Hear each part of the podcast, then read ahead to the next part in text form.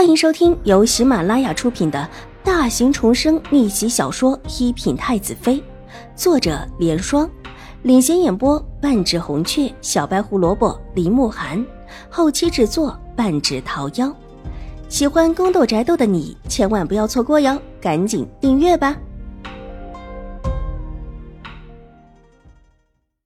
第一百六十八集，狄公子。怀里娇滴滴的声音和秦玉茹有着异曲同工之处，但声音更媚一些。低头一看，居然是齐荣之，不由得愣了一下。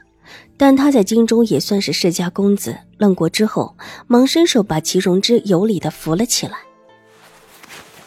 啊，齐小姐，你怎么在我身后？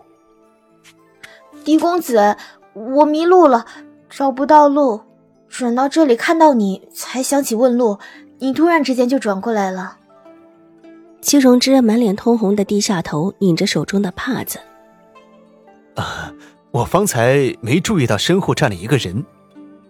狄言道，目光落在齐荣之姣好的脸上。齐荣之长得和秦玉茹其实不相上下，长得都算是清秀漂亮，但因为她比秦玉茹稍小一些，娇羞的时候多了一些孩子气。倒是让狄言不由得多看了几眼，他向来就是一个怜香惜玉的，最见不得这种小美人欲语还休的样子了。看齐荣之一副想问又不好意思问的样子，心中一荡，柔声道：“要不要我把你带到客院去？”管事的来打理秦府的时候，他还陪秦玉茹来过几次，对秦府院子的大体方位，倒也是记得几分。那就麻烦狄公子了。没事，你既然住进了秦府，和表妹又是自小一起长大，那就也算是我的妹妹了。狄言转身，一边往里面带路，一边走道，甚至还有路口特意的等了一下齐荣之，含笑看了看齐荣之绯红的小脸，调笑道：“那就多谢狄哥哥了。”齐荣之的声音很低很柔婉，但在寂静的夜色中，还是可以叫人听得清楚。假山后面，秦婉如带着清月静静地看着眼前的这一幕，唇角的笑容清冷的勾起。齐荣之果然就出手了。秦婉如回到自己住的地方，纸坊轩里，玉嬷嬷已经整理妥当。之前知道大家都累了，秦婉如特意跟玉嬷嬷说好。让下人们都早早休息，玉嬷嬷和玉洁守在门口，等秦婉如回来。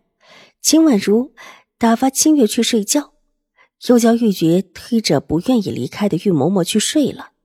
她一个人在院子里暗暗的思量，带来的人手虽然不少，但显然还是不够的。明天祖母应当会找牙婆子买一些，到时候让玉嬷嬷再去挑几个合适的。才到京城，狄氏的手伸不了那么长，但如果再下一批买人的话，倒是有可能的。毕竟狄氏还可以请永康伯夫人帮忙。上一世，这位永康伯夫人没少在后面推一把。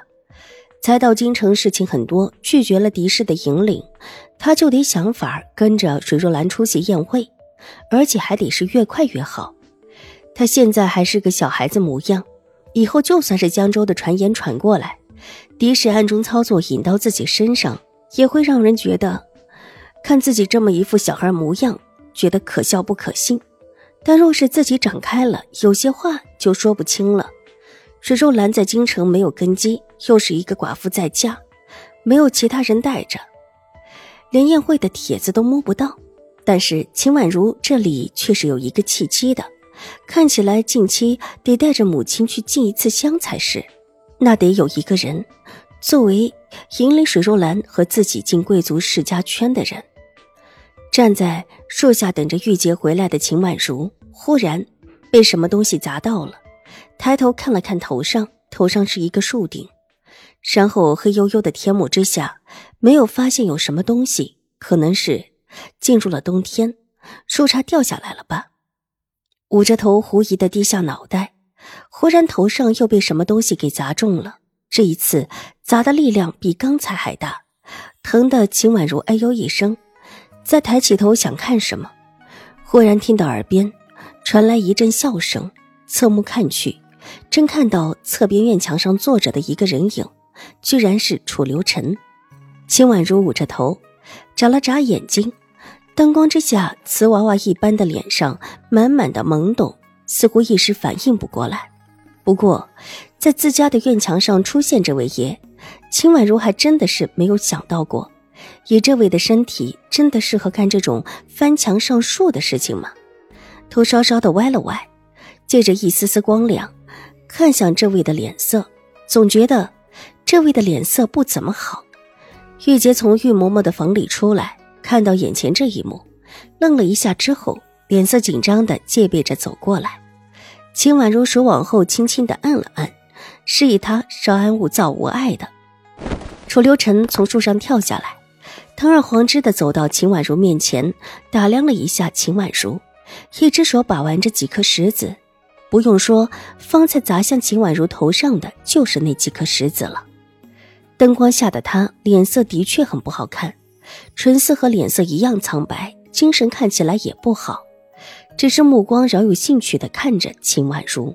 王爷，您的身体爬墙不累吗？秦婉如抬头看了看高墙，这里的高墙可比以往在江州的时候要高了许多，看这样子就是真正的能够起到防护作用的那一种。累。楚留臣把手中的石子往边上一扔，身子忽然无力的向秦婉如倒了过来。秦婉如吓得急忙伸手，小小的身子倒退两步，才堪堪的接住他。幸好身后有树抵了他一下，玉洁脚下一动想过来，却被秦婉如给制止了。这位王爷就是一个傲娇的，谁知道他在意什么，还是自己扶着就是了。王爷，您还好吗？秦婉如低声道。他扶着楚留臣的确很吃力，但这时候却不敢松开。方才看着他的时候不显，两个人一靠近。